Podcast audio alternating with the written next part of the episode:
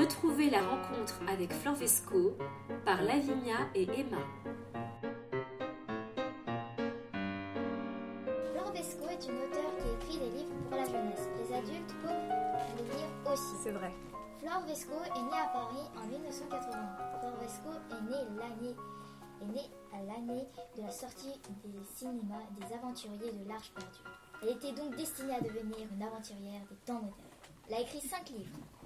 De et de mots, sorti le 3, juin, le 3 juin 2015. Nous pasteur contre les loups-garous, sorti en septembre 2016. Gustave Eiffel et les Dames de Fer, sorti en mai 2017.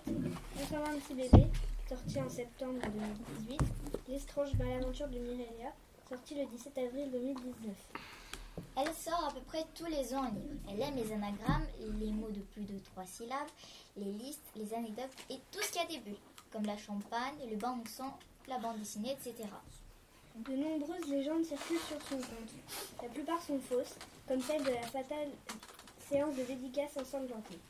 En revanche, l'anecdote à propos du mariage par erreur en, en Papouasie est entièrement vraie.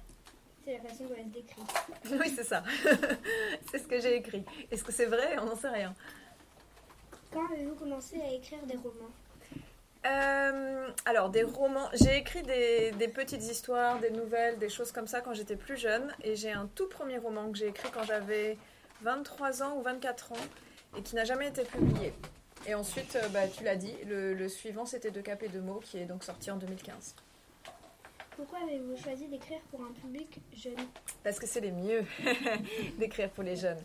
Euh, je trouve que c'est un public euh, très enthousiaste. Euh, ça se voit euh, quand je vous ai vu en arrivant comme ça. Et euh, moi, j'aime beaucoup les adultes, mais ils sont plus calmes et, et moins, moins surexcités. Et donc, c'est plus drôle d'écrire pour eux. Enfin, c'est moins drôle d'écrire pour eux. Ça dépend des adultes, c'est vrai, c'est vrai. Il y a quelques adultes dans la salle, mais regardez comme ils sont sages. Elles sont là, toutes souriantes et tout, voilà. Du coup, euh, une question classique. D'où vient votre inspiration pour écrire vos livres? Ah, la fameuse question de l'inspiration. Alors, quand je suis arrivée tout à l'heure, il y a au moins quoi 8, d'entre vous qui me l'ont demandé. Et à chaque fois, j'ai dit on attend, euh, on attend la rencontre. Euh, et en fait, je suis bien embêtée parce que c'est une question qui est compliquée et à laquelle j'ai pas réellement la réponse. Euh, alors, j'ai envie de donner trois, trois éléments de réponse. Le premier élément, c'est que l'inspiration n'est jamais quelque chose de magique qui tombe du ciel comme ça, genre euh, je suis en train de faire la vaisselle et j'ai l'idée de génie du prochain best-seller qui va surgir. Ça, je n'y crois pas. Je pense, ça ne m'arrive pas à moi, je peux vous le garantir, mais je pense que ça arrive à personne. Euh, donc pour moi, l'inspiration, c'est avant tout un muscle et c'est un muscle qui se travaille comme tous les autres. C'est-à-dire qu'en gros, il faut prendre une feuille, réfléchir à ce dont on veut parler, quels sont les thèmes qui nous intéressent, vérifier que ce pas des thèmes qui ont déjà été publiés 20 000 fois, parce que ça sert à rien de tuer des arbres pour écrire un livre qui a déjà été écrit. Euh, travailler l'idée, la faire évoluer, s'apercevoir qu'elle va pas, la retravailler, et ainsi, comme ça, à partir d'une piste de départ qui n'était pas forcément bonne, on arrive à une idée qui est correcte. Donc ça, c'était le point numéro un, à savoir que l'inspiration, ça se travaille. Le point numéro 2, c'est que euh, malgré tout, la toute première idée de départ, elle a certes, ça va, on va avoir l'impression que ça contredit ce que j'ai dit, mais c'est pas le cas. Il y a un côté un peu magique, genre c'est vrai que des fois il y a des choses qui surgissent, vous voyez, genre ah tiens si je faisais une histoire de. Mais en vrai, ce côté magique, je pense que il n'est pas du tout magique. Il vient du fait que pendant des années, on a lu des choses sur tel ou tel sujet, on a vu des films sur tel ou tel sujet, et on y a pensé comme ça, de manière un peu enfouie. Et finalement, ça éclot. Un peu comme si, euh, vous savez, vous plantez une graine et puis vous l'oubliez. Et des fois, il se passe rien. Et puis un an et demi après, il y a un truc qui pousse. Et ben, en vrai, s'il y a quelque chose qui pousse, c'est parce que vous avez planté une graine ou parce qu'il y a un oiseau qui est passé et qui a laissé tomber une graine. Donc, euh, donc je pense que le petit côté magique, en fait, c'est juste des choses dormantes qui, qui ont surgi avec le temps. Voilà. Et le dernier truc, c'est personnellement, l'inspiration, c'est un problème constant pour moi. C'est-à-dire que les trois quarts de mon temps de travail consistent à essayer de trouver des idées et à pas y arriver. Et, euh, et donc j'ai une astuce, c'est la seule, mais je vous assure qu'elle marche, c'est de se bouger. En fait, physiquement, si vous êtes assis sur une feuille, enfin assis sur une table avec une feuille sous les yeux en train d'écrire et que ça ne vient pas, faut se lever, faire un tour, se rasseoir. Si vous êtes sur l'ordi, il faut prendre du papier, un stylo et écrire à la main alors que vous étiez en train de taper. Mais en fait, vous déplacez, vous bougez physiquement, je vous assure, ça débloque un peu les idées. C'était une longue réponse, mais parce que bon, l'inspiration c'est un sujet long et compliqué. Je crois qu'il faut que tu attendes un peu non, avant, euh, avant les questions. Si j'ai bien écouté, le- les consignes euh, du Grand Manitou. Tu la gardes en tête ta question qu'il leur posera. Ouais, désolé. Ça t'a coupé ton élan, mais garde-la bien. Vous aimez beaucoup les jeux de mots, cela se voit dans de cap et de mots. D'où vient votre humour? D'où vient mon humour Euh, Je pense que je suis quelqu'un qui me prend pas énormément au sérieux et donc assez naturellement j'écris des choses euh, qui sont toujours avec un peu du second degré, un peu de l'humour. Euh, Il y a des auteurs qui ont des idées, qui font des livres pour lesquels ils font passer des messages et je suis très admirative de ça. C'est moins mon cas. Moi, c'est vrai que je suis plutôt dans. je raconte des récits d'aventure et des récits drôles. Je crois que c'est vraiment c'est une histoire de personnalité et je suis comme ça. De tous les livres que vous avez écrits, quel est votre préféré Ah, j'en ai pas de préféré. On me le demande aussi assez souvent. Et, donc, comme, euh, comme tu le disais, j'en ai cinq. Et, euh, c'est tous, euh, tous mes bébés.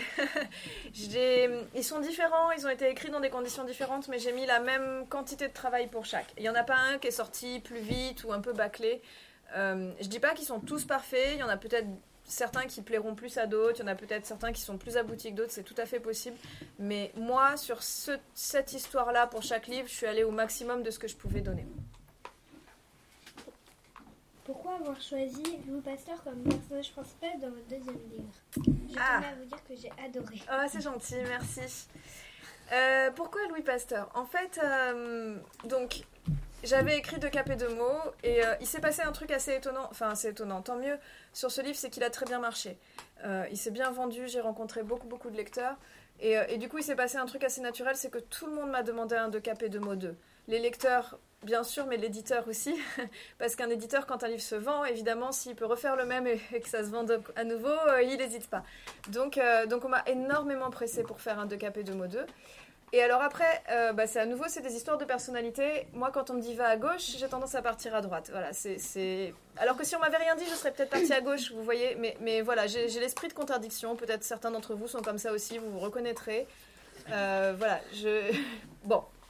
Et donc, du coup, je me suis dit, je vais faire un roman qui soit pas littéraire. Et donc, du coup, je suis partie vers quelque chose de scientifique.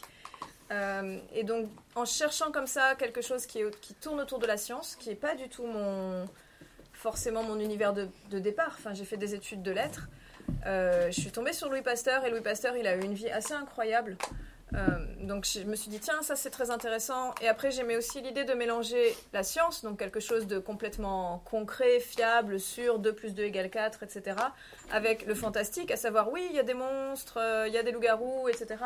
Et de dire, tiens, la rage, ça ressemble un peu aux loups-garous, donc on va imaginer un Louis Pasteur qui affronte des loups-garous, qui fabrique un vaccin, qui les lance avec une arbalète. J'aimais beaucoup cette idée. Et donc c'est comme ça que, que c'est né.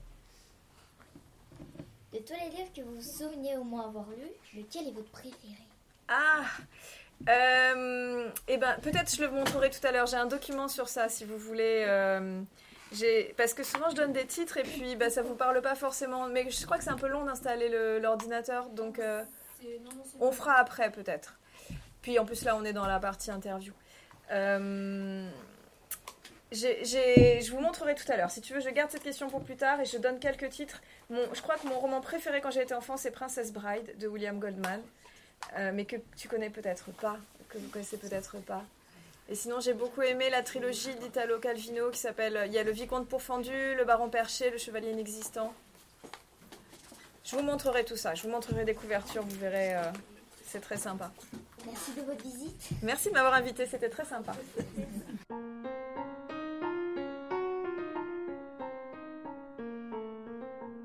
C'était la rencontre avec Flore Vesco par Lavinia et Emma. Merci à tous d'avoir écouté et merci encore pour votre présence lors de la nuit de la lecture. À l'année prochaine!